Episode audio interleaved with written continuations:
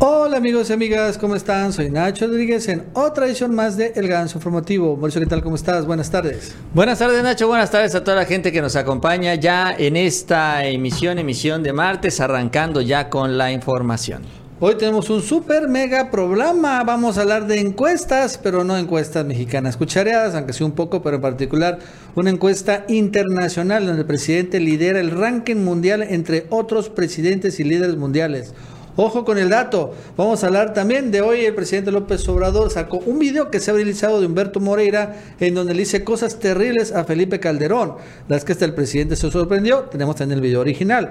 Por cierto, el día de hoy Israel Vallarta dio una conferencia de prensa a través del teléfono desde prisión señalando lo que viene para Carlos Loret de Mola. La verdad es que vienen las cosas muy complicadas para el comunicador y hasta para los televisos, los machuchones de Televisa. Por cierto, el PRIAN quiere anular elecciones de Morena, varios triunfos electorales. Para ello ya fue a la OEA y también va a acudir a otros lados. Están desesperados para quitarle. Y según esto, supuestamente ganaron.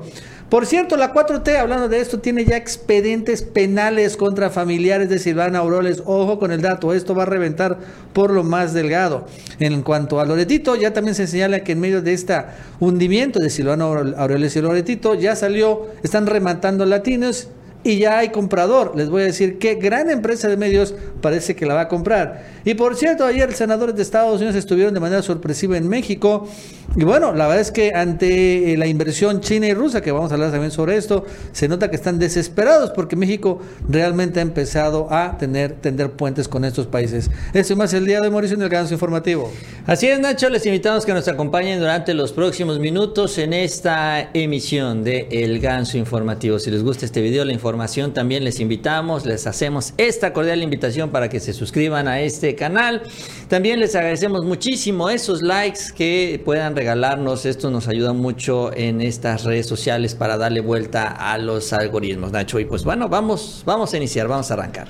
Mauricio, este el chisme en redes sociales es la desaparición completa y absoluta de Felipe Calderón Hinojosa. Ah, sí, sí, ya sacaron la alerta Amber. La alerta Amber, porque nomás no se aparece después de que el día de ayer fue detenido Luis Cárdenas Palomino y que era la mano derecha de su mano derecha y que también fue premiado por el propio Felipe Calderón como un superpolicía, no se ha aparecido, llevan 24 horas y Felipe Calderón tiene diarrea tuitera, cada rato siempre está sacando cosas y ahora Mauricio no ha dicho nada. Y bueno, lo interesante es que lo último que dejó fue este célebre meme de Felipe Calderón, no sé si lo viste Mauricio. No es un meme, pero sí es Así es donde se toma, donde aparece. Sí, sí, vi la foto. Donde aparece hincheado, pero con ganas, Felipe Calderón. Con la cruda, hinchado de tanto alcohol, tanto ron que se bebe, ¿no? Y conoce estos granitos que yo pensaba que, estaban ahí. O sea, muy mal, realmente, cómo se atrevió Felipe Calderón a subir esa foto. Y es la última foto, por cierto, que sube después de la detención de Cárdenas Palomino. Ya tiene, no sé, 24 horas o más de que no, más no se aparece. Y la verdad es que sí, muchos ahorita en el, en el Twitter, Mauricio, están hablando sobre esto. Sobre, pues, ¿qué onda con Felipe Calderón?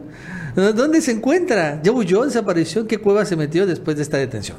Sí, ese fue un lunes muy negro para él, porque este caso eh, pues lo persigue, es uno de los grandes pendientes, las deudas que tiene con nuestro país, este tema de la seguridad, Genaro García Luna que a su vez tenía a este señor Cárdenas Palomino, todos ellos aplicando la justicia de ellos, no la que se establece en nuestras leyes, sino la justicia de ellos.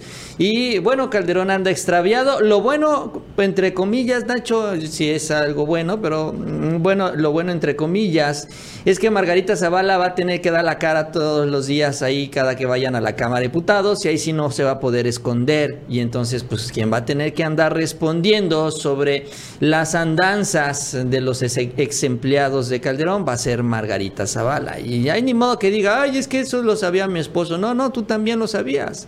Entonces ahí ya cuando menos se quedarán un poco más expuestos, pero sí, esto sirve también para la consulta ciudadana el próximo primero de agosto para recordarnos todo lo que está en juego todo lo que nos dañó este gobierno de Felipe Calderón y ahora que tiene que rendir cuentas a México, que ese es el gran pendiente que todavía tiene la justicia mexicana. La duda es cuándo va a caer Calderón, si es que va a llegar ya este día.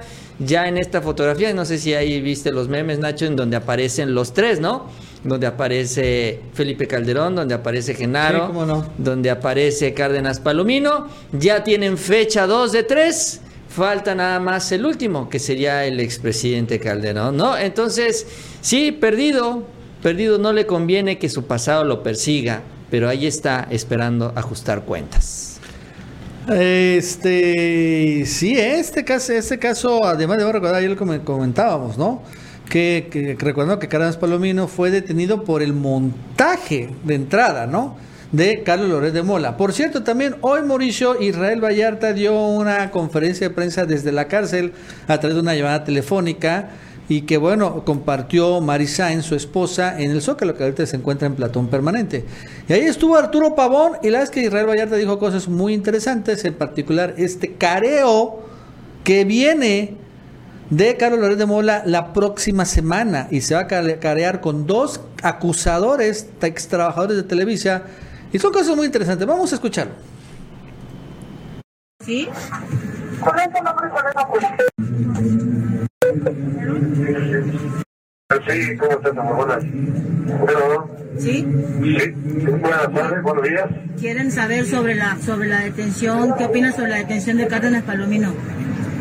Bueno, pues primeramente gracias por su interés, por continuar con, esta situación, darle seguimiento.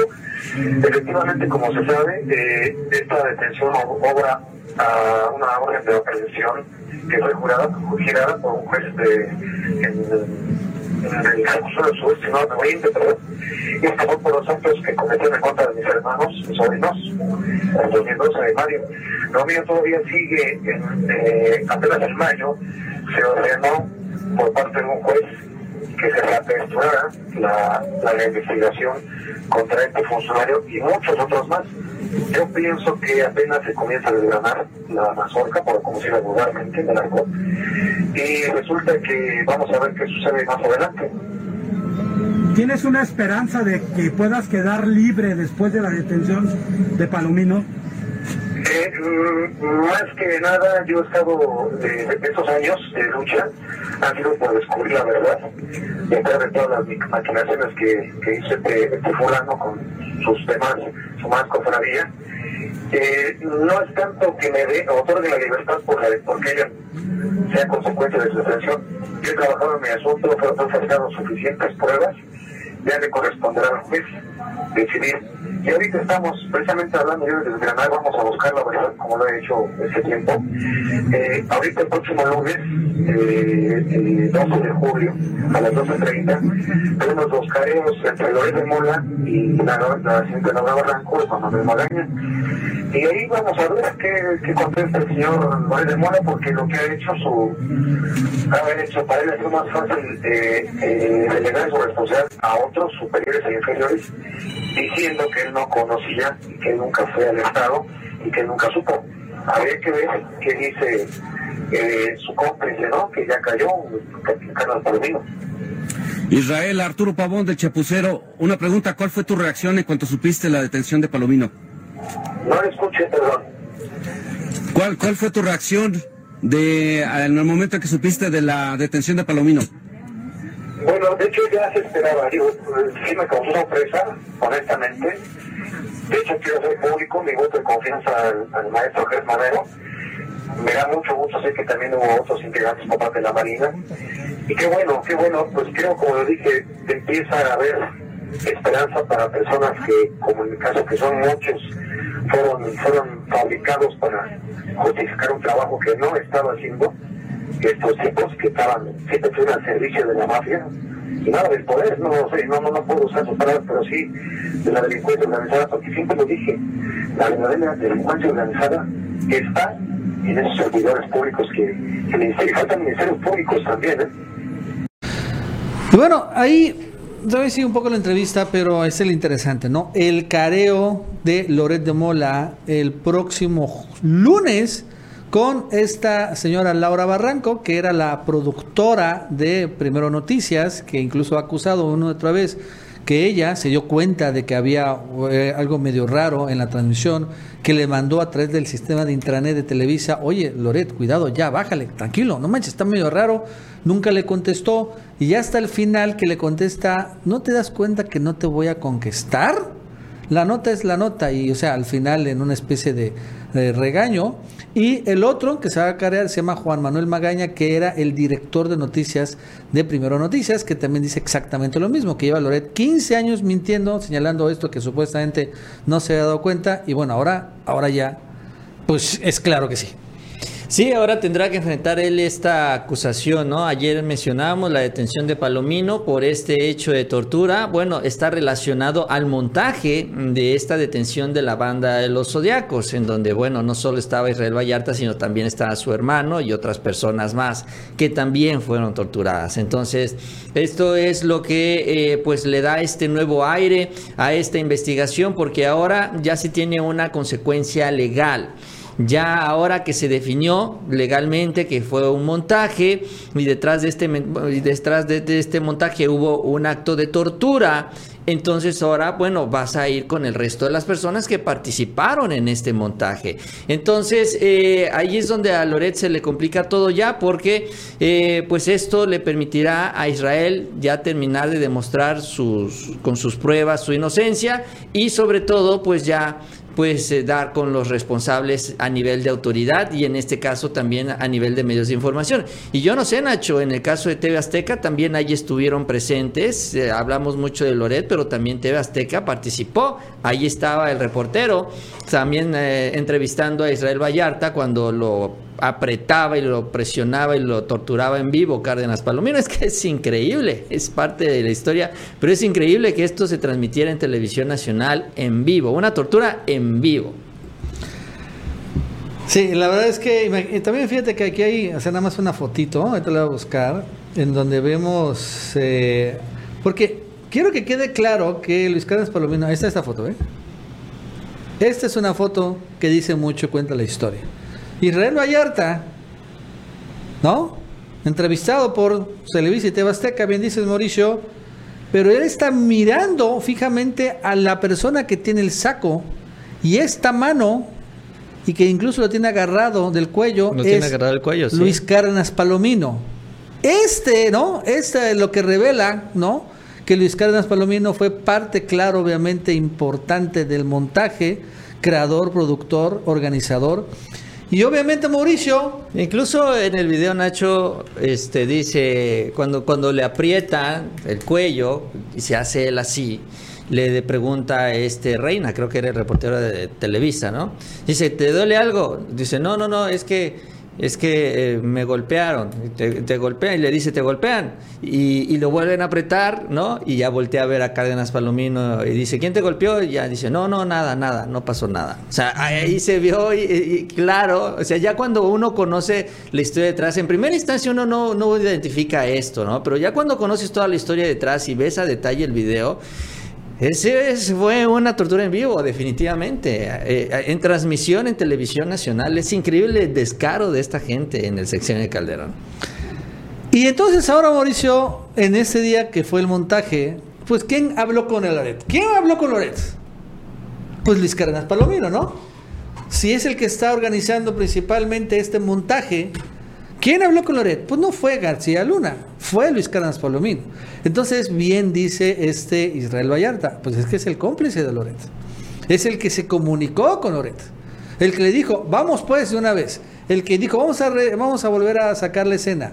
El, y todo esto fue Luis Cárdenas Palomino. Y ¿no? que ordenó que no le tomaran el rostro mientras agarraba a Vallarta, porque esa indicación también se la dio. Y entonces al final esto, este, pues, está generando, bueno, ya mucha, mucha preocupación. Y es que tal vez antes, ¿no? Hace 15 años esto, pues, hubiera, no se hubiera tomado mucho en cuenta, el México era otro, pero bueno, ayer, por ejemplo, nada más debo recordar, Just Stop fue vinculado a proceso por mantener, ¿no? Un video, él ni siquiera lo, ella ni siquiera lo tomó, difundirlo y claro, hacer un video en YouTube con millones de visualizaciones sobre una menor de edad, llegó, llevó a la cárcel, pues Mauricio Loretito hizo algo mucho, pero mucho peor, ¿no? Que yo Stop. Y entonces, o sea, hizo, o sea, calumnió, hizo todo un montaje en cadena nacional contra inocentes que todavía siguen ahí en prisión. Son varios, por cierto, no solo es Israel Vallarta, son toda la familia de Vallarta casi que fue torturada y en gran medida por Loret. Pues claro que tiene responsabilidad penal. Sí, pues eh, aquí vamos a esperar entonces el careo, porque ahí el careo, la intención es eh, desmentir a Loret. Acuérdate que él ya tuvo una primera audiencia, en esa primera audiencia él insiste que él no sabía en ese momento que era un montaje, que ya después se enteró, cuando ya sale toda la información, cuando se descubre, él incluso hace una especie de disculpa, entre comillas, disculpa pública, ahí señalando que bueno, ellos en el calor de la noticia hicieron la transmisión y él se mantiene firme en esto, ¿no? Aquí lo que se va a tratar ya de definir por la autoridad es que a Loret se le avisó en el momento de la transmisión y que aún así siguió transmitiendo y dándole validez a un montaje como si fuera una entrevista, un operativo en vivo y vaya, como si fuera algo que estuviera ocurriendo realmente en esos momentos, ¿no? Eso es lo que se va a buscar aclarar en el careo y obviamente si la autoridad decide, Nacho, que eh, Loret pues eh, sí sabía, pues no solo se va a enfrentar, yo creo, a las consecuencias legales de lo que esto significa, sino de mentirle a la autoridad, porque ya estaría también exhibido de que mintió en su declaración anterior. O sea, ya también es otro que echa, vele sumando, o sea, tú vele echando ahí, porque en esta defensa legal que ha hecho Loret de su persona, en sus propios intereses, de su propia libertad, pues él también se ha embarrado un poquito más. Sí, sí, y ahora ya no tiene pues apoyo. Porque tenía apoyo ahorita de la presidencia, del Poder Judicial. Ahorita todavía sí tiene cierto apoyo del Poder Judicial. Le dan ciertos beneficios, como por ejemplo este careo va a ser virtual, cuando dice Israel Vallarta. No mames, ¿cómo va a ser virtual un careo? Porque también podría tener un, a través de un teleprompter un abogado pasándole todas las respuestas. Pero bueno, algo es algo. También señaló que al final, ¿por qué cayó hasta ahora Luis Cárdenas Palomino? Porque hace un año reactivaron la investigación del caso, porque también no se había movido. Y entonces, bueno, ya empezamos a ver, ojo, que cuando menos caminan las cosas. Bueno, antes de seguir, les recuerdo que se suscriban, denle like, vámonos rápidamente a otro tema. Mauricio, hoy aparece una encuesta. Y nosotros ya no somos tan fans de las encuestas mexicanas porque todas son cuchareadas, la mayoría. Y bueno, yo creo que todas. Pero esta es una encuesta internacional y es donde comparan liderazgos eh, mundiales, ¿no? El ranking de aprobación mundial este, de varios este, presidentes de otros países. Y bueno, es una empresa que se llama Morning Consult. Y es este el ranking que llevan un ranking diario. Y bueno, Mauricio, pues sucede que al día de julio 21, no, junio 29, López Obrador es el líder en este ranking, cuando menos, con mayor aprobación de todo el mundo, en este ranking mundial se encuentran, nada más, por ejemplo, Joe Biden, el presidente de Estados Unidos, Bolsonaro de Brasil, Draghi es italiano, Boris Johnson del Reino Unido, Emmanuel Macron, francés, Merkel de Alemania, Irandra Modi, el presidente indio, Moon, que es el surcoreano, Morrison creo que es australiano, López Obrador, obviamente Pedro Sánchez de España, Suga, no sé cuál sea, y bueno, Trudeau de Canadá. Y entonces, entre sus gobernados, hoy por hoy, López Obrador en el primer lugar. Un poquitito arribita que Irandra Modi, que es el presidente indio, que realmente era el que había liderado el ranking mundial hasta que azotó la pandemia en India, ¿no? En abril más o menos, y donde se cayó y no se ha recuperado, aún así tenía una muy alta aprobación. Pero bueno, ahora Obrador, que ha sido, como vemos, muy estable en su aprobación, ya de todos modos lo ha superado cuando menos por un puntito. Después de ellos, el que sigue Mauricio, o los que siguen, es Angela Merkel, la alemana, y Joe Biden, que es nuevo presidente, y por eso también tiene una especie de bono democrático, aunque vemos que está cayendo un poquito. Pero es el presidente mexicano López Obrador en el primer lugar del ranking, ¿no? Por a ver, ponemos un poquito más el ranking, ¿no? El presidente brasileño, más desaprobación que aprobación. Draghi, que es italiano, que bueno, más aprobación. Pero bueno, aún así, el presidente Obrador, Boris Johnson, más desaprobación que aprobación, Emmanuel Macron, también muy mal, Angela Merkel, que es la super mega chingona, pues ya ves que Obrador todavía tiene una mejor aprobación que ella, Narendra Modi, el indio, ok, Moon Jae-in, el de Sur Corea, Corea del Sur, y también desaprobación, Scott Morrison de Australia, más aprobación, Obrador, ¿no? Que lo vemos con una aprobación aquí del 66%, ¿no? Obviamente los más altos. Pedro Sánchez, el español, con una desaprobación del 57%. Ah, Yoshide Suga, ese se llama, el primer ministro. Más desaprobación. Y eso que van a haber Juegos Olímpicos acá. Justin Trudeau, que también es alguien que los fifis adoran, pues muy, muy, muy igual. La verdad es que en Canadá lo detestan, honestamente. Pero bueno, ahí está, de todos en el ranking mundial, liderando López Obrador a todos los otros. Como la béisbol. No, pues es una muestra, ¿no? Es un reflejo del trabajo que se viene haciendo. En contraste, Nacho, y tú lo decías de las encuestas cuchareadas aquí en México, en contraste aquí, desde hace como una semana más o menos, vienen publicando una serie de números, una serie de encuestas, mensajes en donde ya dicen Incluso creo que ayer el financiero sacó una nota donde dice, ah, ya el presidente está perdiendo popularidad. Ahora sí, ya se van acercando los números en la revocación de mandato. Nunca... Así lo tienes. Nunca este había estado tan cerca de la revocación de mandato como ahora. Empiezan a decir. Esta es la aprobación. 56% la aprueba y 40% les aprueba. Y como lo vemos, no una tendencia descendiente. Y en la revocación del mandato,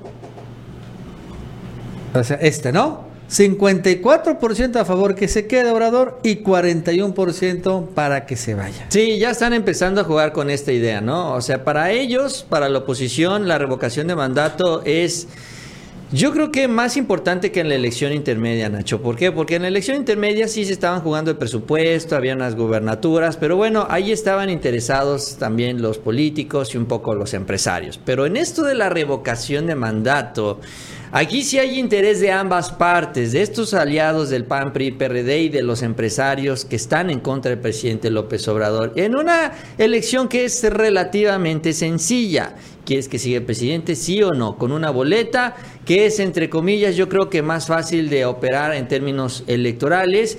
Y entonces empiezan ya con esta estrategia de publicitar, ¿no? De que el presidente pues va perdiendo popularidad, de que va a perder la revocación de mandato. Saben que tienen un año para engañar a la gente y bueno, para eso es para lo que usan las encuestas, ¿no?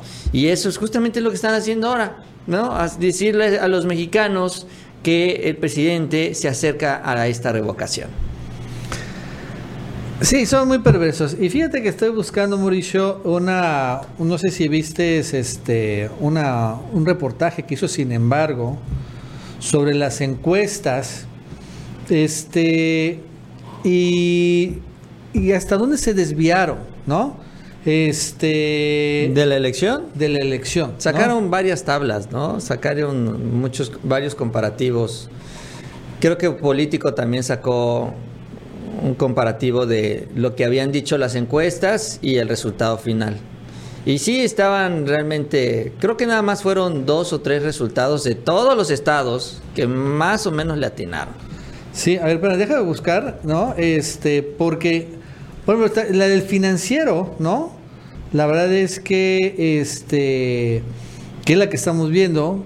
Y yo, este cuate, que es Alejandro Moreno, el encuestador del financiero, yo lo tenía en buena estima, porque la verdad es que sí es buen encuestador. Este, en el 2018, la encuesta del financiero fue la más certera. Sin embargo, se nota que también este del financiero, este señor, vende sus encuestas. En 2016 no sé si te acuerdas, Mauricio, cuando estaba en disputa en aquel momento, Veracruz, Quintana Roo y, Tamaulipas, ¿no? El financiero decía que el PRI iba a ganar por 20 puntos y al final acabó perdiendo a, través del PAN, ¿no? Lo cual también fue severamente cuestionado. Entonces ahí, en esta ocasión, hicieron exactamente lo mismo. ¿no? Señaló el financiero que, por ejemplo, iba, había empate técnico en Guerrero, Latinos también lo dijo, y no mames, Guerrero ganó por un chorro. Por ejemplo, señaló que en Campeche iba a ganar el PRI y ganó, es que quedó en tercer lugar, ganó la de Sansores. Cosas de ese tipo. La es que la única encuesta que estuvo precisa en México fue la de parametría. Que por cierto, esa no se publicó en ningún medio nacional de comunicación. De repente en ocasiones trascendía por ahí en las redes sociales. Me acuerdo que la parametría trascendió cuando fue el tema de Guerrero, ¿no? Cuando fue postulada Evelyn Salgado, salió la encuesta de parametría y se, se notaba que estaba muy arriba y al final se confirmó esto. Pero casi no, nunca se publicaban estas encuestas, pero fue aún así, y supongo que por eso no se publicaban, fueron las más precisas. Sí, aquí por eso, pues hay que, hay que tener claro esto, ¿no? Yo creo que muchos ya mm, después del 2018 mm, ya lo ven así, ¿no? El papel de las encuestas como parte de esta estrategia. Hay todavía muchas personas que se creen, ¿no? Lo que dicen las encuestas, lo que dicen las cifras. Pero bueno, cuando no hay un interés político, pues son una buena herramienta. O sea, cuando se aplican bien y arrojan el resultado sin el sesgo, sin el que paga manda, entonces también pueden ayudar para, para mejorar muchas cosas, sobre todo en el caso de los partidos políticos, para también los aspirantes que quieren avanzar y demás. Yo también voy a empezar a hacer encuestas, Nacho, para mi candidatura presidencial, claro que sí. Eh, pero bueno, mientras no tenga este sesgo político o mediático, que es lo que estamos viendo, ¿no? Y justamente lo que se menciona en reforma. Esto, Aquí eh, en, en el financiero, perdón, esto no se menciona, esto no sucede en la encuesta de Morning Consulting, ¿no? Esta encuesta internacional, en donde muestra que la tendencia del presidente va hacia arriba, ¿no? Entonces, yo creo que ya el presidente, Nacho, no se va a mover ni mucho ni hacia arriba ni hacia abajo. Sin embargo, sí se vienen dos o tres saltos importantes en donde se va a sentir ahí ya la presencia y la consolidación de la presidencia del, presidente López Obrador. Obviamente, el aeropuerto de Santa Lucía, que es una parte, es una obra de infraestructura importante. ¿Y por qué? Porque, bueno, afecta a una gran cantidad de personas allá en la Ciudad de México, el centro urbano más importante del país, etcétera, etcétera. Bueno, obviamente esto tendrá un efecto importante, pero yo creo que el más importante de todos ellos, bueno, también está el Tren Maya, pero el que más va a hacer o le va a dar un brinco al presidente es cuando esté dos bocas y no cuando se inaugure dos bocas, ¿no? Eso pues va a suceder y la oposición va a decir el dinero se tiró a la basura y lo de siempre, ¿no? Pero ya cuando empiece a, funcionar el sistema energético del país, como lo visualizó el presidente, con todas las refinerías ya modernizadas, con dos bocas, con Deer Park, con la producción petrolera, cuando se empiece ya a bajar de manera considerable e importante el precio de la gasolina y la gente entienda ya en sus bolsillos y en su día a día lo que significa esto, entonces ahí Nacho vamos a ver un salto. Yo creo que este va a ser el salto más importante que vamos a ver, porque muchos ahorita no alcanzan a entender la magnitud de lo que está haciendo el presidente. Está cambiando, usando los términos científicos y económicos, el paradigma que es básicamente este sistema, este modelo energético del país que tenemos desde 30 años atrás. Muchos no lo conocen porque no habían nacido y se van a dar cuenta realmente de todo el tiempo que se desperdició. Entonces, para mí, este es el punto más importante y donde vamos a ver, yo creo, una escalada muy importante presidente en las encuestas que no están cuchareadas. Mira, está las encuestas, ¿ve? Ya encontré este reporte sin embargo y aparece, por ejemplo, el margen de error. ¿No? Parametría 0.6% y la es que no se equivocó. Latinos y Reforma, un margen de error de 1.7%, pero error al ganador en San Luis Potosí, previó empate entre Morena y el PRI en Guerrero. Y no publicó muchas encuestas. De la era, ¿no? Margen de errores cada vez más mayores. Mendoza de Blanco, un margen de error mayor, error al ganador Michoacán. Massive Caller se pasó, error al ganador en Baja California Sur, Campeche, San Luis Potosí, Sonora y Zacatecas y en Nayarit. El Heraldo también se equivocó bastante, error en Chihuahua, en Nuevo León, en Campeche, en Col, también en Colima, algo que se llama factométrica. Y en fin, Mauricio, este, así vamos. El Universal previó empate entre el PAN y Morena en Sonora. Hazme el chingado favor. El financiero, hablando, mira qué gigantesca desvío. 3.3, error el ganador en Baja California Sur, Michoacán, Nuevo León y San Luis Potosí. Y también en Baja California Norte y Nayarit. Mitofsky, también un gigantesco margen de error. Pero pues ya el financiero está a la altura de Mitowski, ¿no? Entonces. Sí. Ya y ahí mira, mal. Consultores, que también se- supuestamente era muy bueno, ¿ve? Así Bien. ellos sí dieron todo tipo de cifras que no tenían ni pies ni cabeza. Baja California ¿no? Norte, Sur, Campeche, Sinaloa, Sonora, Tlaxcala y Zacatecas y también en Nuevo León. Dices, no, manches. O sea, la verdad es que sí fueron muy, muy, muy, muy, muy, muy, muy, muy chayoteras. Este, todas las encuestas aquí en México, la verdad es que no hay que creerles ninguna. Pero ese es interesante internacional porque finalmente una distinta metodología, además compara a otros líderes mundiales. Y Obrador, pues yo creo que es, dice, no creo, sino se nota que va muy, muy arriba cuando no ha perdido, ¿no? O sea, estaba muy arriba, no es que haya ganado más, ya no puede, ya no hay margen para ganar más por preferencia, pero su preferencia de la gente que lo apoya no más no la ha perdido y yo no veo cómo rayos va a ganar una revocación del mandato. Eso sí, no lo puedo ver ni realmente concebir que suceda esto, honestamente. No, no, no, no va a suceder. Yo tampoco lo veo, pero de todos modos yo creo que no hay que confiarse porque van a echar toda la carne al asador. Incluso van a, a tratar de regionalizarlo porque ya sabía ya cuál es la otra estrategia que traen ahí que son bien mañosones. Por ejemplo, en la Ciudad de México, ¿no? En la Ciudad de México, en donde ahora se sienten muy fortalecidos porque se llevaron varias de las alcaldías o delegaciones, como le quieran decir. Entonces ahí ya empiezan a decir, ah, es que si fuera nada más la Ciudad de México, entonces aquí sí ganamos la revocación de mandato. O sea, aquí sí. Entonces significa que Claudia Sheinbaum se tiene que ir. ¿No? Entonces significa que el presidente ya perdió la capital del país. Entonces van a tratar de regionalizar los triunfos, ¿no? Van a tratar de aprovechar esto para decir, no, miran, ya, ya el presidente perdió este territorio, perdió este estado, ya aquí ya no lo quieren, ya aquí ya Morena ya va desapareciendo. Entonces, eh, eh, eso de lo poco que van a avanzar, así lo van a vender.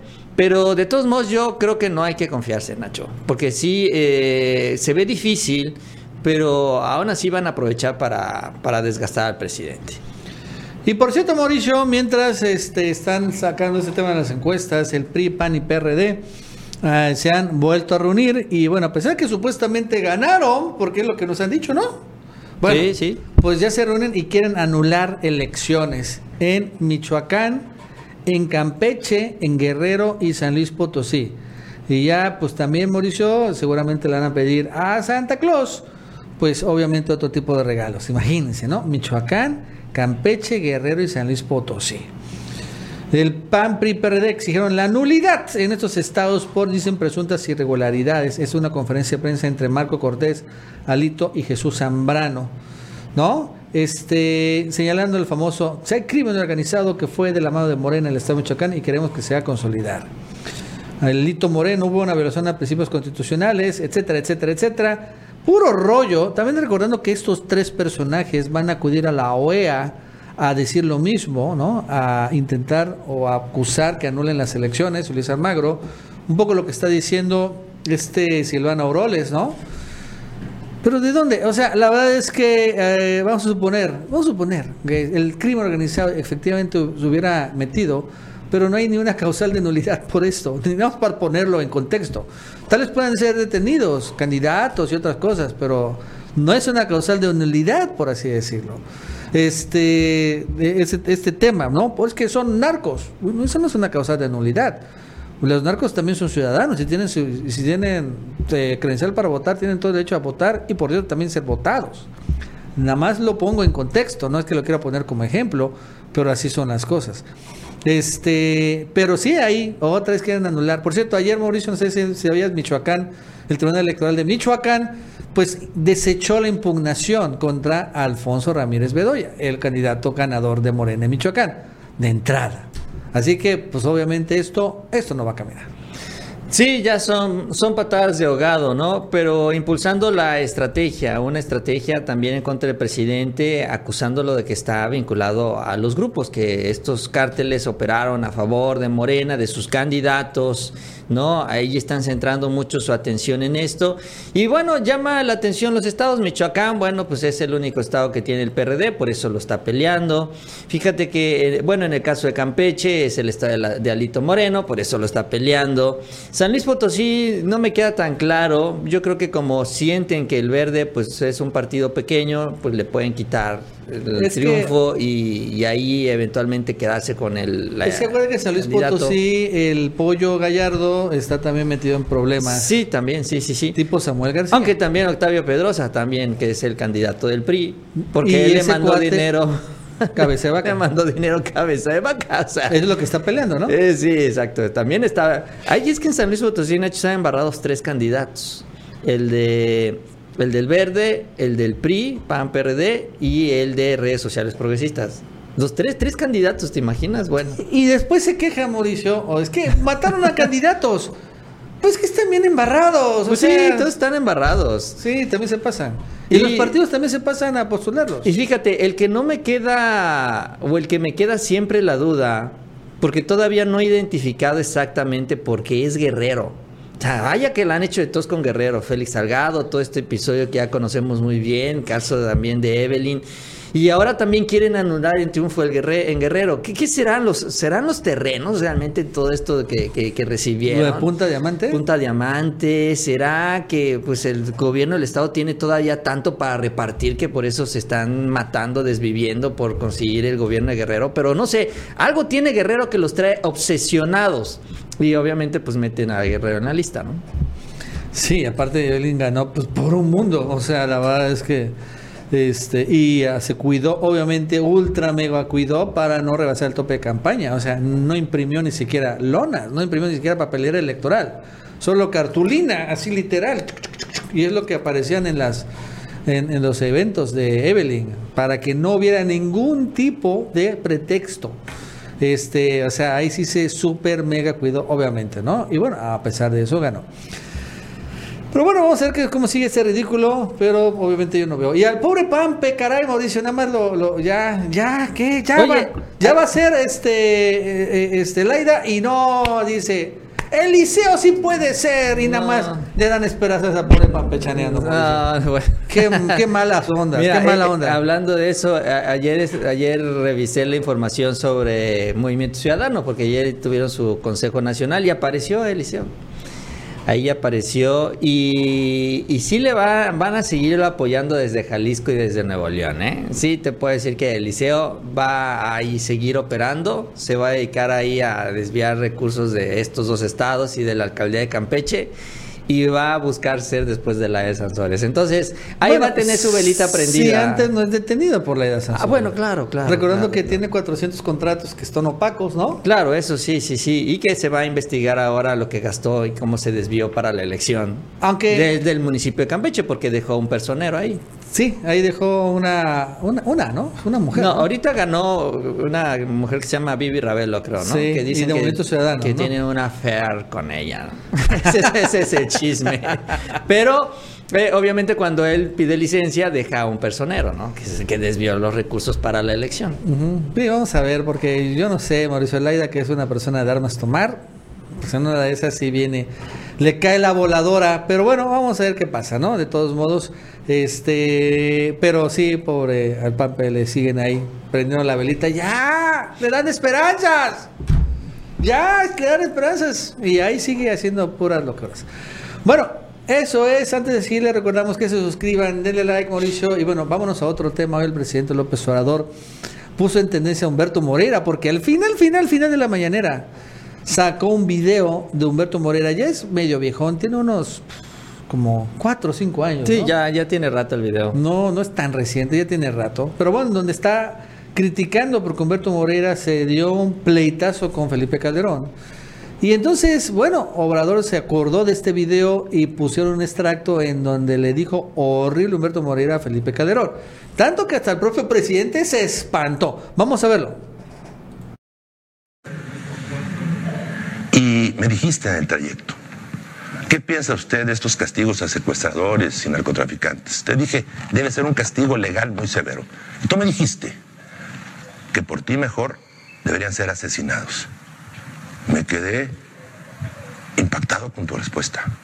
Era la respuesta de un criminal como Victoriano Huerta. Eso eres, te pareces mucho a él. Un poco más frentón. Bueno, mucho más frentón que él. Pero, pero más loco que Victoriano Huerta. Ya cálmate, Calderón. Cuando tomes No, yo pensaba que estaba más este fresa, no hombre. Sí, porque se había acordado de este video, ¿no? Que vean cómo dijo Moreira. y se quedó así, wow. Y tengo aquí otra parte del video, Mauricio, para, para verlo, de Humberto Moreira, porque sí fue muy fuerte en aquel momento. Del crimen, al hombre de la guerra, al hombre de los asesinatos, al hombre de las desapariciones, al hombre que se robó, como poco hombre, la presidencia de México. Te quiero decir que cuando tomes no tuitees. ¿Qué razón es lo que pasa cada que escribes alguna palabra? Tú sabes, tú sabes la persecución de la que fui objeto por tu culpa. Me denunciaron de todo, tus esbirros, de todo. Y de todo salí inocente. Pero no me regalaste nada. No existió un solo medio probatorio de todas las acusaciones.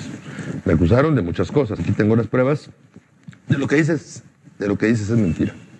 Enriquecimiento ilícito, lavado de dinero, operaciones con recursos de procedencia ilícita. La PGR, cuando fuiste presidente, ilegalmente, pero fuiste presidente, o ilegítimamente, mejor dicho, me exoneró de todo. No existieron, insisto, un solo medio probatorio. Yo no soy ratero como tú. Tú te robaste la presidencia, eres el mayor ladrón que ha tenido México. Santana, un santo comparado contigo. Me acusaron de uso indebido de atribuciones, de la deuda pública, etcétera, y también no hubo un solo medio probatorio.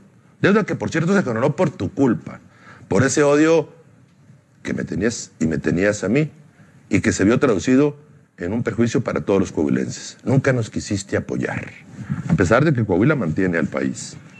Después sacas el tema de lo de España, que genera el sospechosismo. Sí, sí, de la injusticia que vivía en España. Pero te salió el tiro por la culata. El juez dijo que no había nada.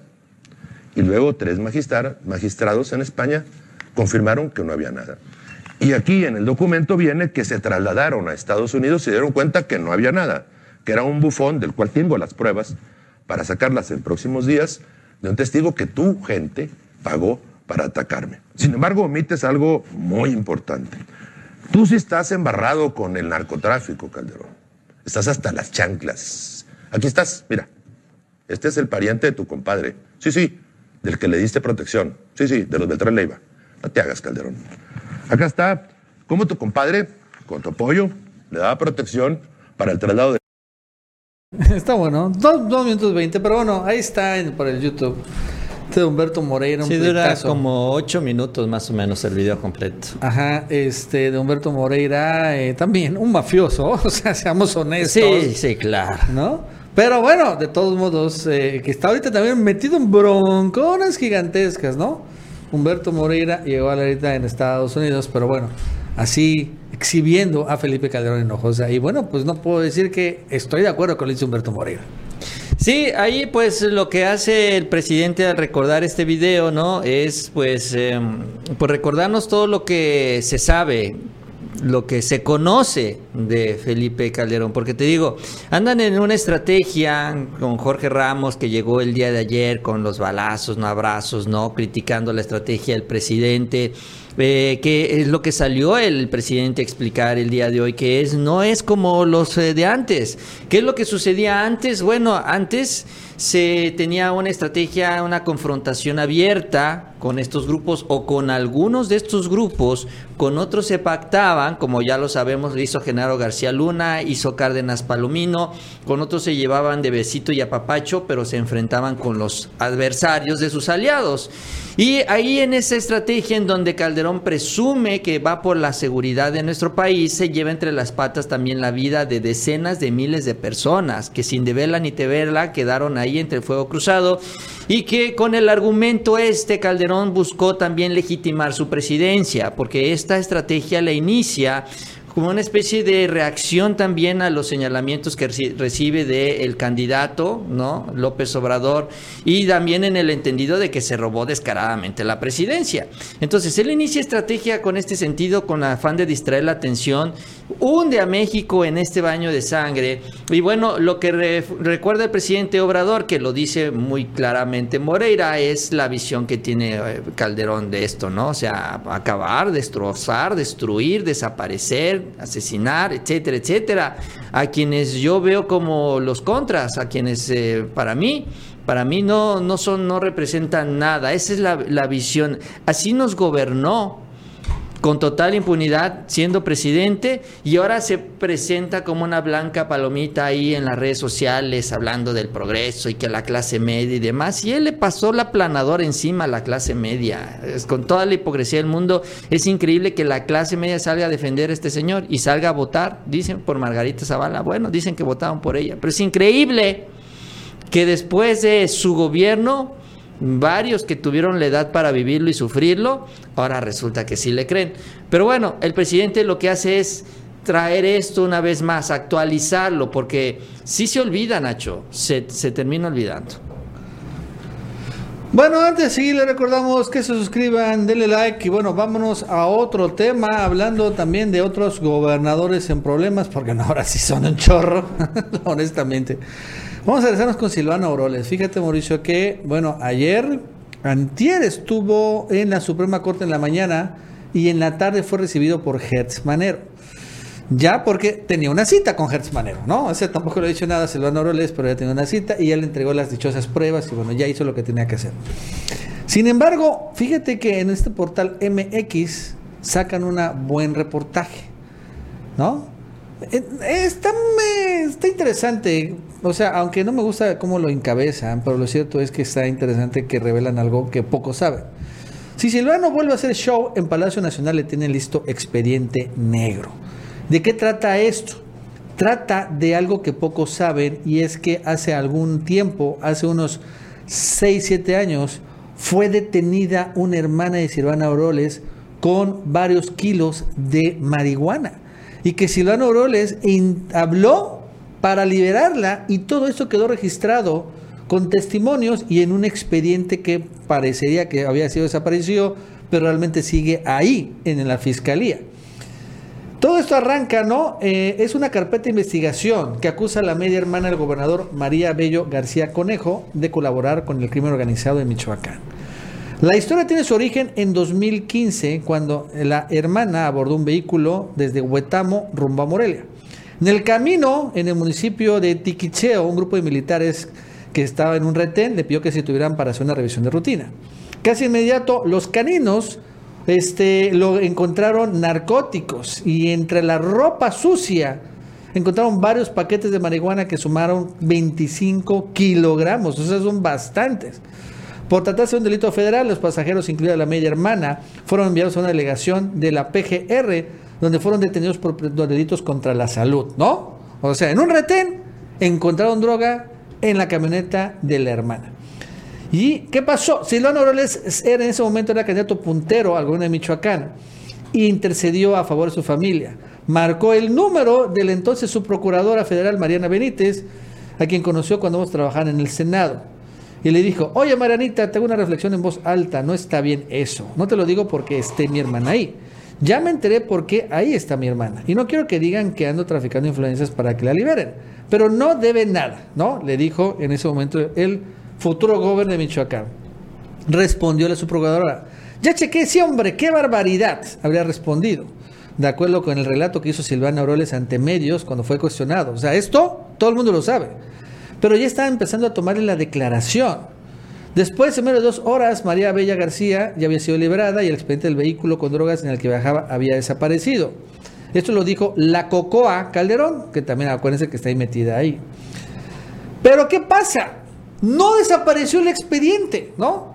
Porque eso es lo que confiaban. De entrada señala en ese reportaje que de entrada cuando habló Silvano a la subprocuradora eh, fue en medio de una fiesta y muchos asistentes a la fiesta escucharon, ¿no? Porque lo puso en altavoz, cómo Silvano Auroles pedía que liberaran a su hermana. Y además lo otro es que parecía que el expediente había sido desaparecido, pero no, fue archivado, se empolvó y ya lo encontró Hertz Manero, el expediente donde involucran a la hermana en esta detención de 25 kilos de droga y que ya están listos para cuando sea necesario. Pues es que todos esos, todos ellos, Nacho, son iguales, ¿no? O sea, el caso de Silvano Orioles, él era muy amigo de Enrique Peña Nieto. Peña es el que lo, lo propone allá en Michoacán y se convierte en un gobernador del peñismo, ¿no? Eh, en el PRD, pero finalmente un gobernador peñista. Eh, y bueno, ahí sacas lo de Cocoa, Cocoa también está embarrada con estos grupos, acuérdate con lo de la tuta, que le sacaron todo este material.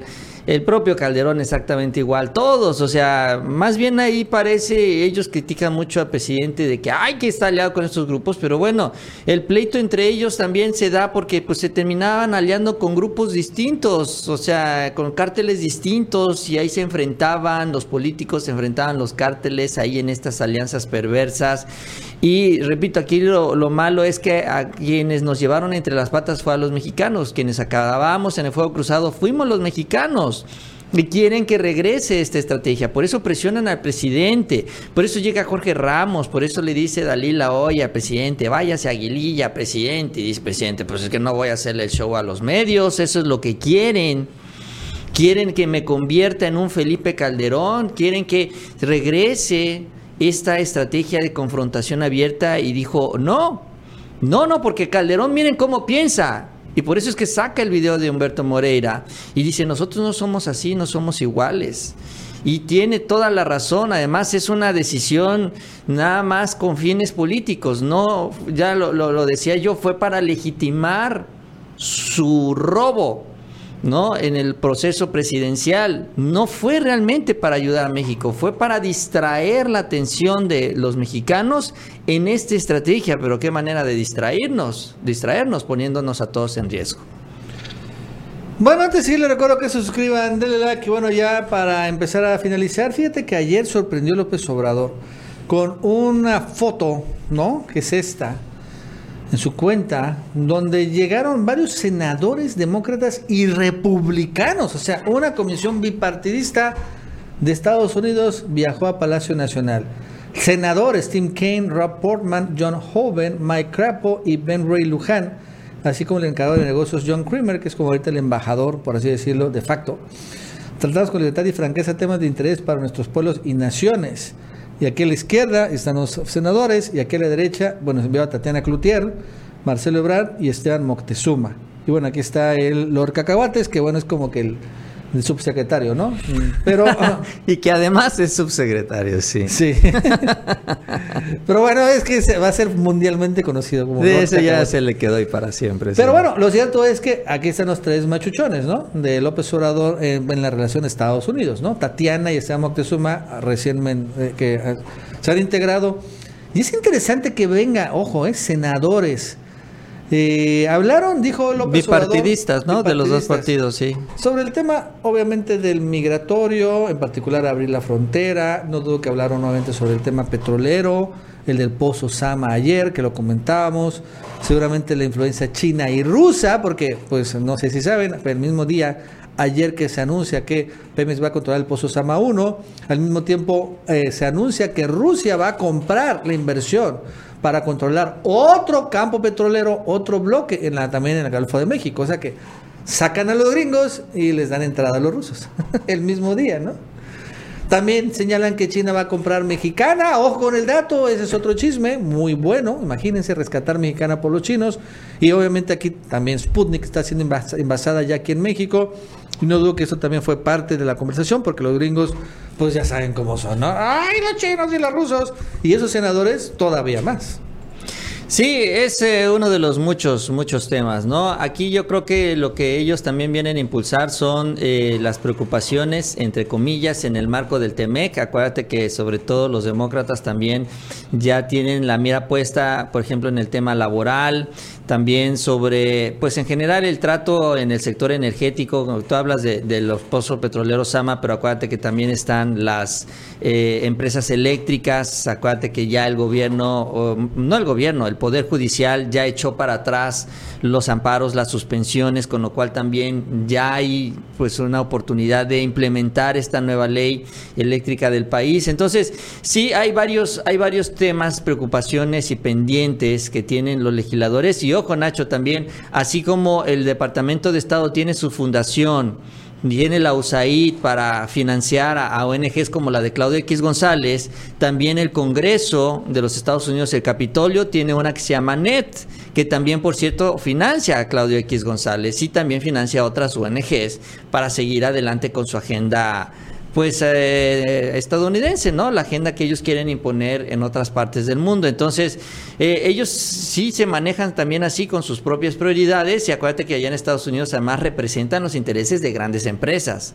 No es- eh, en México no se da tanto así o no es tan abierto, pero allá en Estados Unidos sí. Son los cabilderos, los propios legisladores de grandes intereses económicos. Y con esa autoridad que tienen se sientan así con otros gobiernos, como el caso del día de ayer el presidente de México. Y los senadores sí tienen mucho poder, ¿no? O sea, después incluso más que los gobernadores de la Unión Americana. La verdad es que allá en Estados Unidos la política nacional, muy pocos pelan los gobernadores, son los senadores los que tienen, bien dice Mauricio, ejercen el poder, incluso asignan presupuesto. Ni siquiera este ni el poder ejecutivo, ellos tienen más poder después en ocasiones y los senadores más. Fíjate que esto me acuerdo cuando Samuel García, ¿te acuerdas que fue a Washington la semana pasada, no? Sí. Y supuestamente iba a ir a Nancy Pelosi y a senadores. Y realmente no vio con nadie, nada más fue con este Chuy, ¿cómo se llama? Henry Cuellar, este eh, congresista, no senador. Y nada más eh, ahí estuvo ahí, ¿no? O sea, ay, sí, iba a ser, ¿no? Y vean los quién es el machuchón de México. Pues Obrador obviamente no, no sale. Llegaron los senadores a verlo a Palacio Nacional. Ahí estuvo. Digo, para que quede claro qué nivel de machuchón, porque Samuel García y todos estos reyes se sientan así, oh, es que muy importante somos, así, ya casi casi se sienten gringos, ¿no? Y políticos estadounidenses, cuando realmente vemos que allá a los gringos les vale lo que opine Samuel García y todos estos burros. Este, y lo que sí, claro, les importa es la relación. No sé si viste, Mauricio, un reciente video de Donald Trump hablando de López Obrador recientemente. Mm, No, no lo he visto. He visto que él ha tenido ya dos, tres mítines allá en Estados Unidos, que ya hizo una reaparición pública, ¿no? Ya en la carrera para el 2024, pero no, no, no supe que hablara de, No, del sí, presidente. habló de López Obrador. O sea, en el meeting creo que fue en Texas. Ujú. Ahorita estoy buscando. Habló y dijo: Yo tuve uno. Bueno, el presidente mexicano es mi gran amigo. Nos ayudó mucho esto y lo otro. Es que tenemos los Estados Unidos que abrirnos, aperturarnos, dice, ¿no? A otro tipo de, de gobiernos como yo, con Obrador, que nos echó la mano y dice, y nos dio no sé cuántos miles de militares para detener la frontera, bla, bla. Es un gran tipo este y lo otro. Pues, decir, Donald Trump, dices, órale, ¿no? Sí, ya, todo manda en su, en su carrera, ¿no? Sabe que Obrador tiene un gran apoyo popular en México y en Estados Unidos. Él vio los datos de inteligencia del servicio secreto, ¿no? Eh, él sabe muy bien cuál es eh, la imagen que se tiene allá del presidente de México. Eh, sí, y él ya está ya buscando, ya arrancó el 2024. Sí los trae un poco nerviositos a los demócratas, no saben qué esperar, no saben qué va a suceder ahora que reaparezca Trump. Eso es lo que he alcanzado a ver. Eh, pero pues bueno, allá en Estados Unidos tiene su propia lógica. Eh, y el tema de la migración seguirá siendo un tema vigente. La verdad es que eso sí, hacia el 2024 vamos a ver qué, qué es lo que dicen por allá. Pero aquí lo importante es que el presidente también mantiene buena relación ya sea con demócratas o republicanos. Y también la mantienen con ellos porque ellos saben, también los demócratas, porque ya también tienen los datos que vio Trump que el presidente, ser amigos del presidente, para ellos es redituable políticamente. Aquí está, tengo el video, está en inglés, pero bueno, lo que dice es, yo tengo una gran relación con el presidente de México. Él es, puede ser socialista, pero yo lo quiero mucho. ¿Eso está bien? Eso está bien, ¿no? Ahora vamos a escucharlo para los, los que entienden inglés.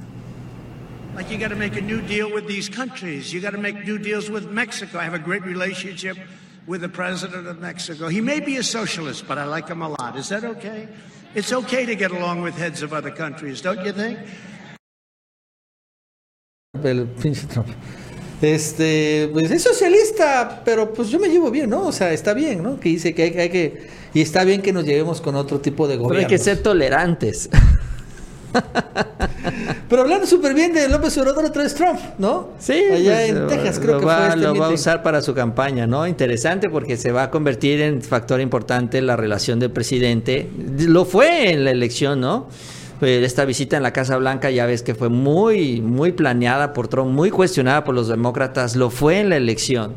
Solo que ahora las cartas van a estar volteadas, ¿no? Ahora quien le va a pedir la visita va a ser Joe Biden. Va a saber que se la va a pedir al presidente.